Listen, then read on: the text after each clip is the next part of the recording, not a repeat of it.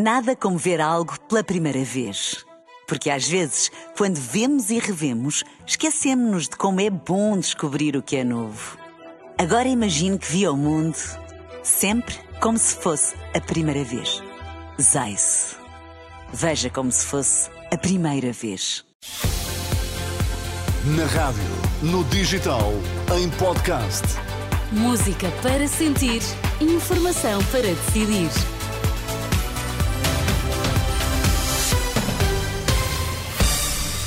Notícias às duas. Ana, quais são os temas em destaque?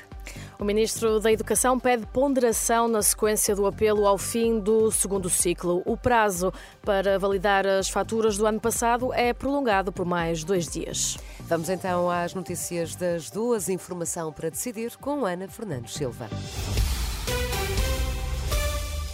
Se ainda não conseguiu validar todas as faturas do ano passado no Portal das Finanças, tem agora mais dois dias para o fazer. A autoridade tributária prolongou o prazo até amanhã, uma decisão que surge na sequência dos constrangimentos verificados ontem por alguns contribuintes no acesso ao Portal das Finanças. A validação das faturas poderá ser feita até à meia-noite de amanhã. Mais do que executar as recomendações, é preciso fazer uma avaliação séria das consequências que podem trazer para o ensino. É a reação do Ministro da Educação ao estudo sobre o estado da educação do Conselho Nacional de Educação, que apela ao fim de transições significativas para os alunos mais novos. Sobre a sugestão em acabar com o segundo ciclo, João Costa defende que não se deve cair na tentação de enunciados simplistas que não ajudam ao processo de evolução do ensino.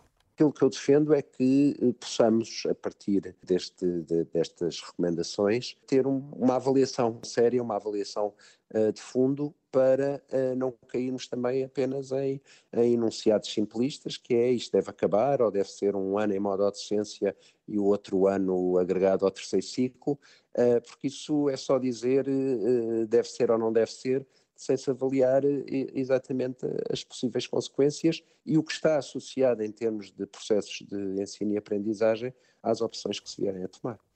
O ministro da Educação, João Costa, ouvido pela jornalista Carla Fino na reação ao relatório da educação que ficou conhecido esta terça-feira. São ainda os ecos da presença de Pedro Passos Coelho na campanha da Aliança Democrática.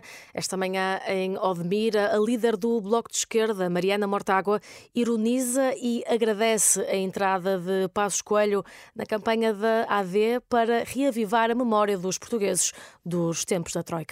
Tenho ouvido Luís Montenegro a falar muitas vezes sobre os jovens portugueses que imigram para fora do país.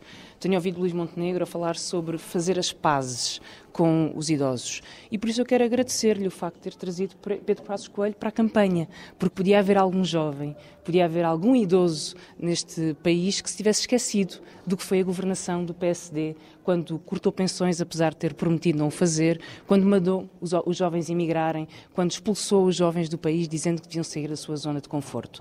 E, portanto, acho que devemos agradecer ao PSD ter trazido a maior recordação desse, desse passado. Venha mais vezes, apareça mais vezes na campanha.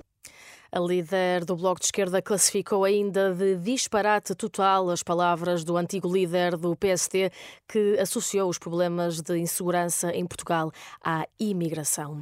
E a fechar, Sónia, a informação de que mais de 100 milhões de resultados de exames médicos foram já disponibilizados e consultados na aplicação para telemóvel e no portal SNS 24. São dados revelados hoje pelos serviços partilhados do Ministério da Saúde que indicam Indicam ainda que, desde o lançamento, em maio de 2022, a rede de prestadores que comunicam os resultados através destes canais também tem aumentado, contando atualmente com 900 laboratórios convencionados. Olha, devo dizer-te que uso a aplicação e é muito prática, sem dúvida. É sim, senhora, é, também uso. Está tudo ali no telemóvel, não é muito mais fácil. E poupamos papel. sem dúvida. Até já, Ana. Até... Nada como ver algo pela primeira vez. Porque às vezes, quando vemos e revemos, esquecemos-nos de como é bom descobrir o que é novo. Agora imagine que viu o mundo sempre como se fosse a primeira vez. Zais. Veja como se fosse a primeira vez.